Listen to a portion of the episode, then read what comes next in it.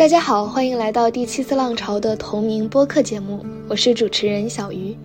我们的第一期播客节目是一集书影音的专栏推荐，也邀请了一些朋友来推荐他们最近看到的觉得有意思的书或者电影，当然还有他们喜欢的音乐。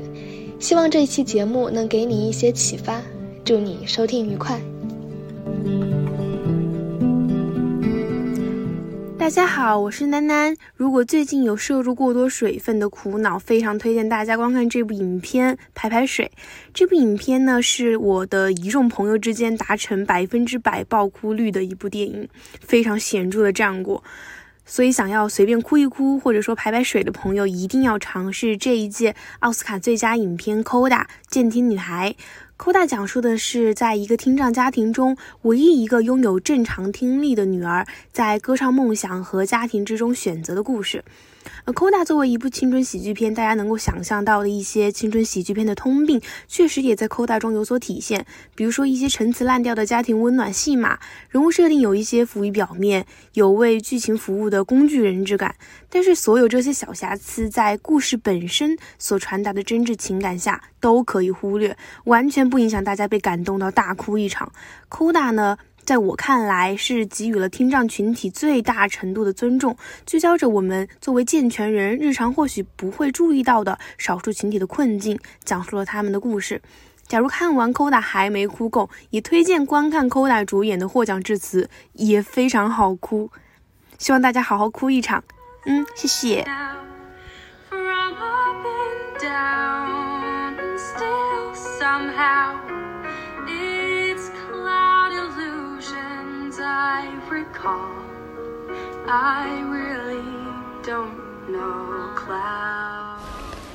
大家好，我是四一。我想推荐的电影是《美丽人生》。这部电影由罗伯托·贝尼尼编剧、指导和主演。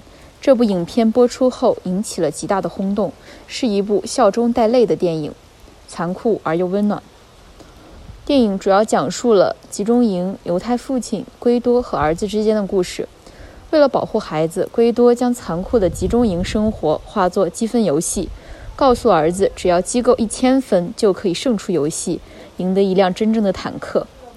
在噩梦般的集中营之中，他用自己的智慧为孩子编织出一场启蒙，以谎言的形式温柔地保护着孩子的童年。为了看看太阳，我们来到了世上。或许我们的生活并不总是伴随阳光。而面对黑暗，圭多则选择自己化为太阳。我从这部电影中获得的远非战争的残酷和种族主义的恐怖，而是一种直面人生艰难的力量和态度。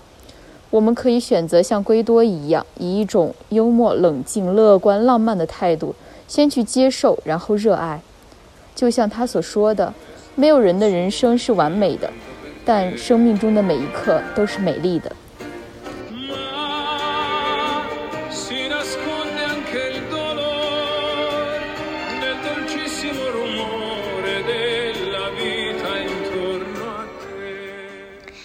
大家好，我是小鱼。我想推荐的电影呢是《困在时间里的父亲》。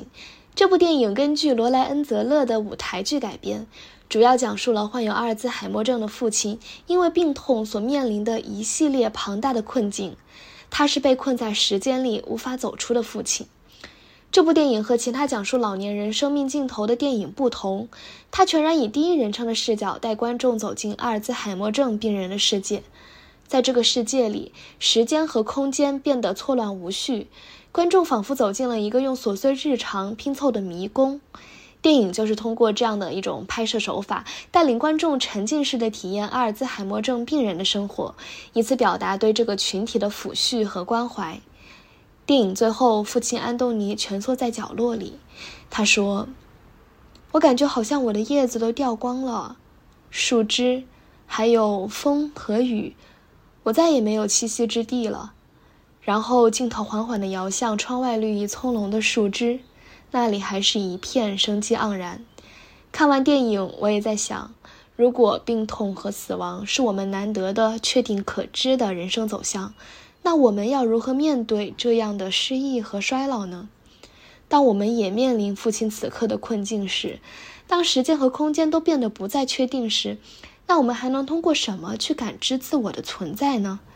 但是，我想，在没有找到答案之前，我们还是应该珍惜现在在正确时间序列的人们，尽情感知现在我们所拥有的一切人与人的连结和那些不可消亡的爱。I'm going to have to move, Dad. What about me? I don't know what's happening anymore. Everything will sort itself out. Ask you a question? Who exactly am I? 大家好，我是小肖。今天我要推荐的电影是《我不是药神》。这部电影的自我定位是喜剧向的剧情片，可是啊，它却是一个实实在在的催泪弹，尤其是当你透过电影看到生活的时候。那么，这部让小肖看一遍泪目一遍的电影，究竟讲了什么故事呢？说来也简单，一句话：走私抗癌药。走私是违法的。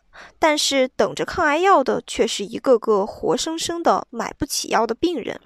当情与法产生碰撞，其间的无奈催人泪下；当生命赛跑不过贫穷，其间的沉默催人泪下。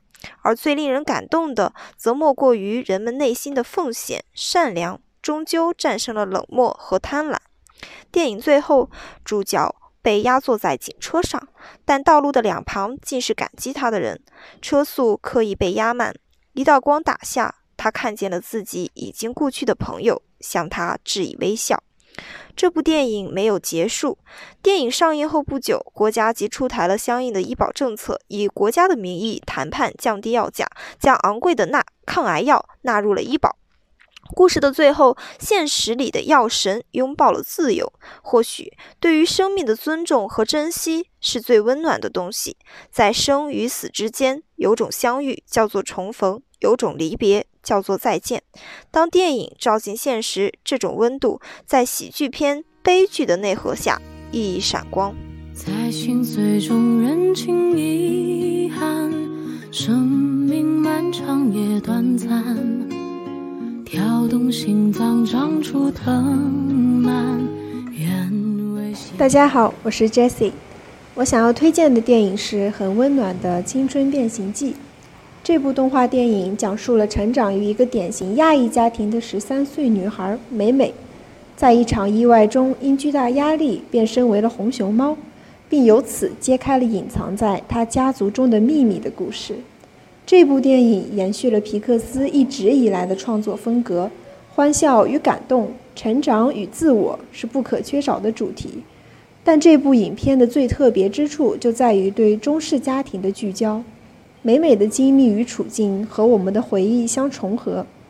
那些变身为红熊猫后的激动、疯狂、追星的幻想与脑洞大开，都是青春期少年少女的真实写照。而他逐渐接纳红熊猫的过程，也是一步步认识自我、悦纳自我的过程。影片中的美美，最终在家庭和个人、自我与社会中实现了完美的平衡与共存，也揭示了多元文化下个体的自我追寻。看完影片，抛开学术批评的视角，我收获的是满满的感动，为少年真切而热烈的追求感动，为女性身上美好的特质感动。为红熊猫在成长中收获的友谊与爱感动，所以去欣然接受自己的一切，勇敢地做出选择吧。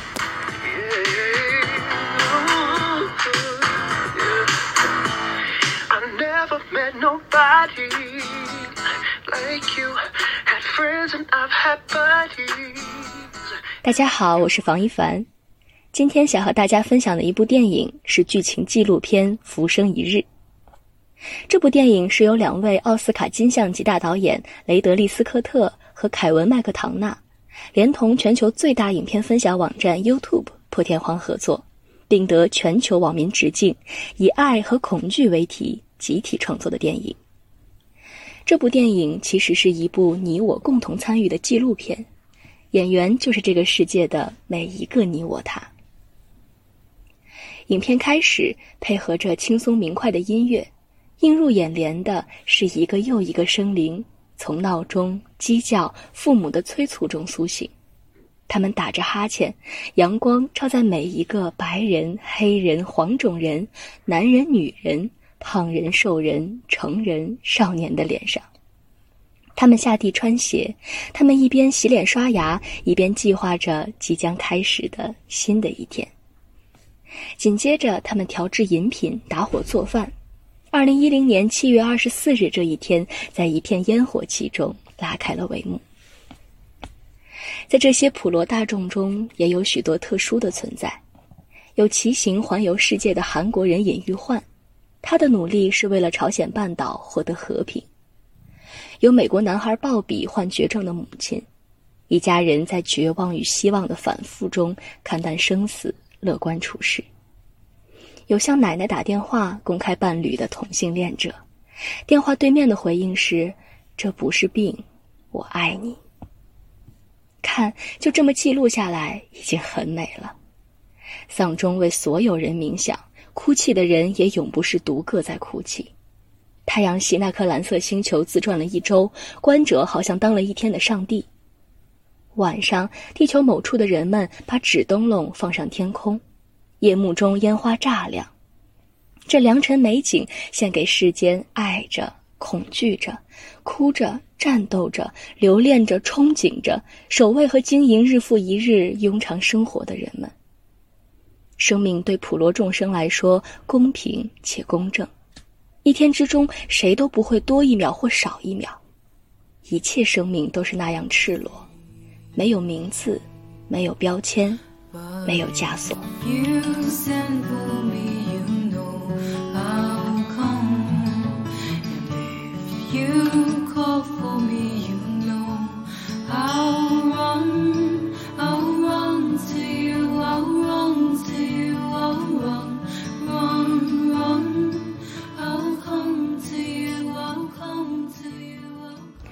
大家好，我想为大家推荐的是一首歌，叫《Lost Stars》。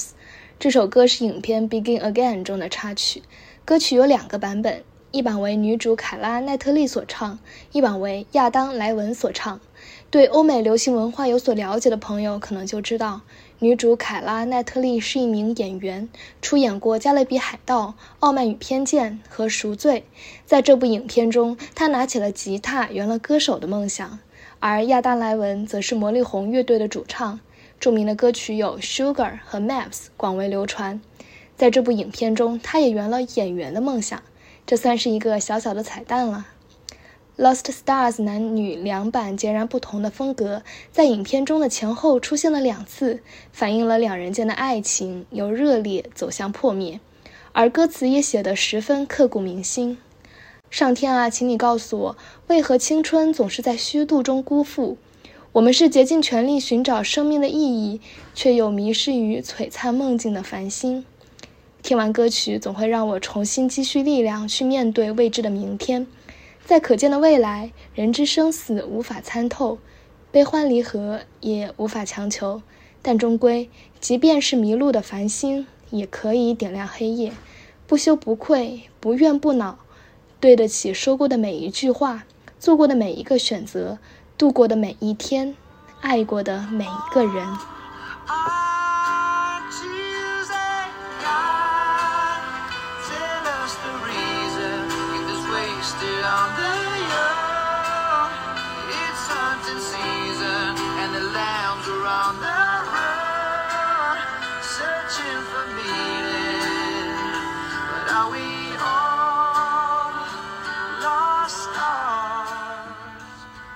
大家好，我是云云。今天我要给大家推荐一部音乐剧，叫做《Six》。这呢是一个关于独立、关于觉醒、关于 Her Story 的故事。这部剧的形式特别的有趣，它采取了现场演唱会的模式，让亨利八世的六位王后化身为现代的流行天后，在舞台上唱出自己的身世和经历。开场的六个单词：divorced, beheaded, died, divorced, beheaded, survived，也就是离婚、掉头、死亡、离婚、掉头、存活，就是大众对这六位女性最常见的一种认知。然而啊，在听完一首首风格各异、妙趣横生的自述歌曲以后，我们才能够真的看见他们的视角，看到他们作为女性、作为人，他们的才学、痛苦和追求。所以，只有当我们退回扣在这六位女性她们身上的种种前缀和后缀，退回到最简单的 six，我们才能看到她们本身的光芒。这也是我并不喜欢这部剧的中文译名《六位王后》的原因。在这部剧中，第一次给我留下最深刻印象的段落是第五位王后 Catherine Howard 的角色曲《All You Wanna Do》。这位王后的形象啊，你可以简单的理解为都铎王朝的房思琪。在一次次被她生命中的男性以爱情之名诓骗后，她用她的天真、纯良与恐惧，无意识的为这些加害者搭建的托词，终于崩塌了。从初次陷入爱情时羞怯又向往的 "I guess this one is different"，到最后所谓的游戏终于也结束，他声嘶力竭地喊出 "It's never ever different"，真的可以说是振聋发聩。总之，这部剧的结尾是低落的，Six 的称号好像仅仅存在于这部音乐剧所构建的语境下。而一旦舞台落幕，他们又会变成那个被退婚或者砍头的王后。无论如何，历史终究是男主戏，这个是我们无法质疑的。但是在现在，在未来，我希望我们能够定格住这一份女性拾起麦克风的自由，延续 Six 的声音、情感与勇气。